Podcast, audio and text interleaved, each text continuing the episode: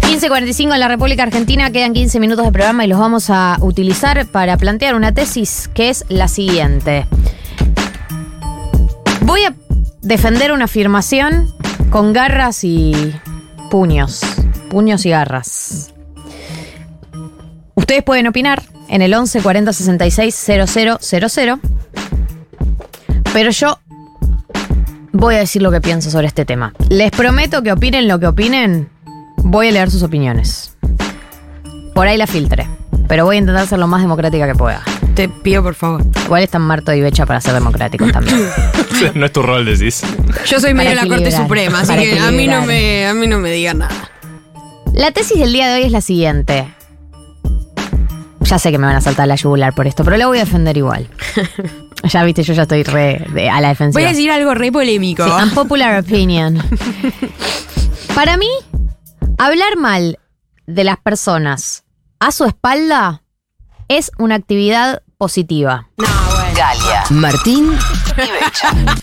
Positiva igual es un montón. De, permitime desarrollar esta idea y ahora, ahora pueden plantear sus, sus peros.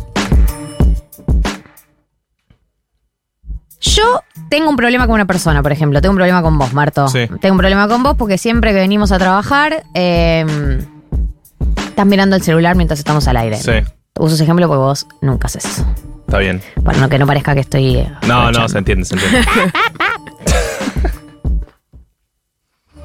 Eso, eso que me está pasando a mí con vos me está generando bronca, enojo, miedo, bla.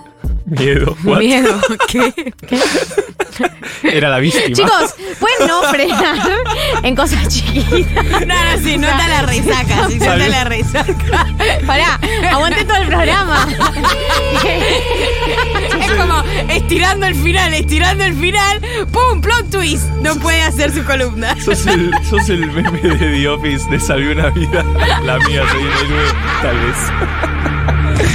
El celular, Galia. tengo miedo. Go, ¿Qué? Galia. No, pará, pero déjenla terminar. Déjame- cargadito. Déjame, déjame, déjame desarrollar esta idea. Cargadito, cargadito. Intenten, intenten no frenarse en las cosas chiquitas. y como agarrar el hilo grande, digamos, lo que estoy diciendo. Eh, ponele que yo a Marto se lo dije una vez, porque vamos a, vamos a, a intentar plantear situaciones en donde uno va a hablar eh, mal de alguien a sus espaldas porque no tenés la alternativa de hablarlo de frente. ¿no? Claro. Después ponerle que yo se lo dije una vez a Marto y él lo sigue haciendo. Entonces empieza a generar una situación en donde yo ya te lo dije, vos lo seguís haciendo y entonces lo que se, se empieza a acumular es bronca y dolor. Todo. ¿Qué es lo que uno hace? Va a espaldas de esa persona, a otra persona. Puede ser alguien que lo conozca como alguien que no, y le, le vas a tener que explicar todo el contexto. Y hablas mal. Sí. Ese acto de hablar mal de esa persona a sus espaldas es una manera tuya de canalizar lo que te está pasando. O sea, por algún lado vas a tener que canalizarlo. Si no lo hablas con nadie, te lo guardas adentro, se pudre y pasan cosas feas, Hace mal. hace mal. Y No, yo. me vas a terminar pegando por cualquier O peor, o peor, te acumulo bronca y caigo con la peor de las ondas a la semana siguiente y te maltrato sin que vos sepas por qué. Y cuando uno lo habla con alguien, muchas veces ayuda a desarmar, a que eh, vos te sientas mejor después, a que la otra persona te tire tips o consejos, a que hay algo de ese encuentro que para mí ayuda a destrabar eh, la situación. No siempre, no significa que es la solución, pero sí yo creo que tiene muy mala prensa hablar mal de las personas, eh, pero que a veces en la vida cotidiana uno no puede estar diciéndole a la gente lo que piensa en la cara todo el tiempo. Entonces, la estrategia para canalizar, la herramienta que tenemos para canalizar es hablarlo con otra persona. Y yo lo considero en algún punto, incluso, constructivo para el vínculo. Bueno, Esa es mi tesis. Cortame la no sé. Estás estirando un eh, poquito sí, el concepto, me em, Lo voy a yendo- defender con está uñas yendo y a por todo, hermana. Eh, Voy por todo. Usted, Esto es una tesis. Usted está llevando agua para su molino, está clarísimo. Y sí. Ay, tengo varias dudas. O sea, porque a priori vos lo decís y digo, sí, ahora me parece que hay muchos factores en el medio. Voy a profundizar la Sí. tesis, si me, si factores. me permiten. Profundice factores. profunde. Dale. Dios. La primera Proceda. pregunta que tengo para hacer es: eh, ¿cuán determinante es que vos ya le hayas eh, expresado a la persona de la que estás hablando mal algo de lo que te molesta? Bien. Pe- Buen punto. Porque- a veces no es planteable. Para mí es como. A veces no es planteable. Tiene- tiene mal lo del olor. celular, lo del, Tiene claro, mal lo del olor. celular es planteable. decir, no da. Tiene mal No olor. da. No es planteable. Ahora, ¿hablarías de que tiene mal olor con otra persona? No es medio, no sé. ¿Es Como que constructivo de, de descargar que el otro tiene chivo? Como No, que hay una cosa es que vayas por la vida diciendo, Marto tiene, perdón, Marto, sos Sí, Claro. bien, Marto tiene olor a chivo, Marto tiene No olor a chivo, Marto tiene. Eso es una cosa. Una cosa es and- andar desperdigando Claro. Sí. Sí. información sobre la gente en modo voy a voy a decirlo a todos lados. Otra cosa es que busques a alguien, o a veces es más de un alguien, pero gente de amiga, para descargar, che, Marto tiene un olor a chivo y no qué hacer. Fundamental. Fundamental la persona con la que vas a hablar mal de la otra persona. Porque Bien. a mí me parece que se puede. Se te puede escapar. Eh, se te puede escapar, se te puede ir de las manos, puedes hablar con alguien que no debías, Mm. eh, le puedes llegar a la otra persona. Claro, ahí entra el criterio. Saber quién guarda secretos y quién no. ¿Quién y además, ¿quién te puede ayudar a ser mejor persona con eh, esa, ese vínculo que vos decís que es para mejorar? ¿Entendés? Hay dos personas con las que vos podés hablar mal de otras personas. Odiadores o eh, coach de desarrollo personal. La gente a I'm la a que lover, vos a vas a hablarle mal de una persona y te dice, no, pero te parece. No, la gente dice- pero es re buena persona, no sé qué. Cállate la boca. Ayúdame a odiar al otro. Ayúdame a, a, eh, descargarme. No, o la gente que, le, que dice que le venís con. Voy a ir a algo más banal. Cuando venís a hablar mal de alguien que no es tan cercano como una cosa así liviana de, de chimento, chimentos, Sí. me cae mal tal. Ay, no me gusta hablar mal de la gente. Ay, qué pesada esa gente. no, te odio. Pero aparte, estoy hablando de. Me quedo con la cara de Juliana cuando la echaron de gran hermano. O sea, Shuk. ¿Qué quiere decir? Pero estoy, lo que a- estás estoy hablando de Kendall Jenner. Mirá si se va a enterar que dije que me cae mal. ¿Qué le cambia en su vida? No, no, la gente es re pesada. ¿Qué- ¿Por qué tienen, tienen- tienen tantas ganas de decir buenas personas? Estoy de acuerdo. Eh, voy a sumar algo a, a la tesis sobre, eh, le cuento a la gente que se está conectando en los últimos siete minutos de programa, sobre que yo defiendo hablar mal de la gente a sus espaldas, que es la siguiente. Frente a esto hay gente que te, res- te, te responde por qué lo haces a sus espaldas y no lo haces de frente, que es la misma gente que se autodefine como frontal, que dice yo digo todo en la cara y etcétera. Y yo creo que a menos que vos tengas las herramientas, primero que sea algo que valga la pena para decir, porque la otra persona puede modificar. Caso olor a chivo, muy difícil, salvo que, no sé, Sí, tengas una condición sucio. médica o una condición médica.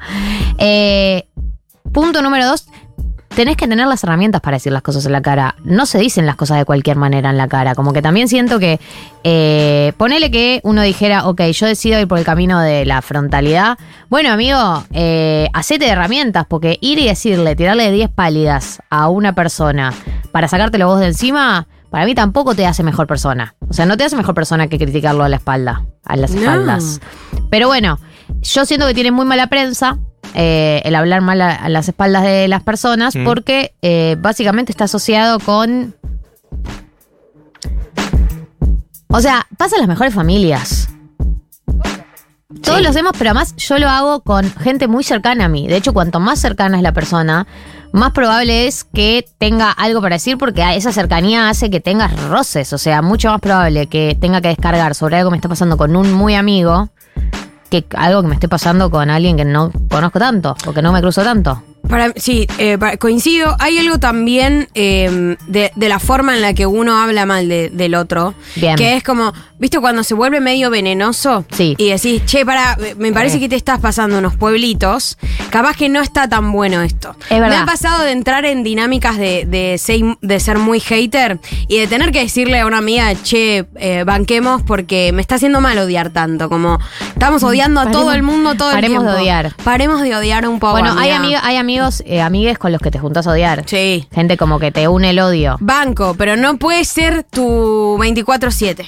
Claro, te Porque tiene- eso te termina te envenenando a vos. Totalmente. Para te eso tiene- miro la nación más. digamos. Exactamente. Te tiene que unir a alguna otra cosa con tu Y amiga también. sí. Algo lindo Y alguna vez. Una cosita, alguna una alegría, conexión. algún algo. A mí lo que me fascina de ese mundo es el concepto, y atentes a esto, lleva y trae. Ay, ¿Vieron- vieron yo soy re se lleva y critica trae. especialmente al lleva y trae. ¿Por qué?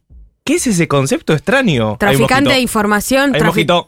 La, informa- Atención. la información es poder. la información es poder. El Claro, lleva y- pero, pero lleva y trae, ¿qué? O sea, vos me decís algo, no se lo voy a decir a la otra persona.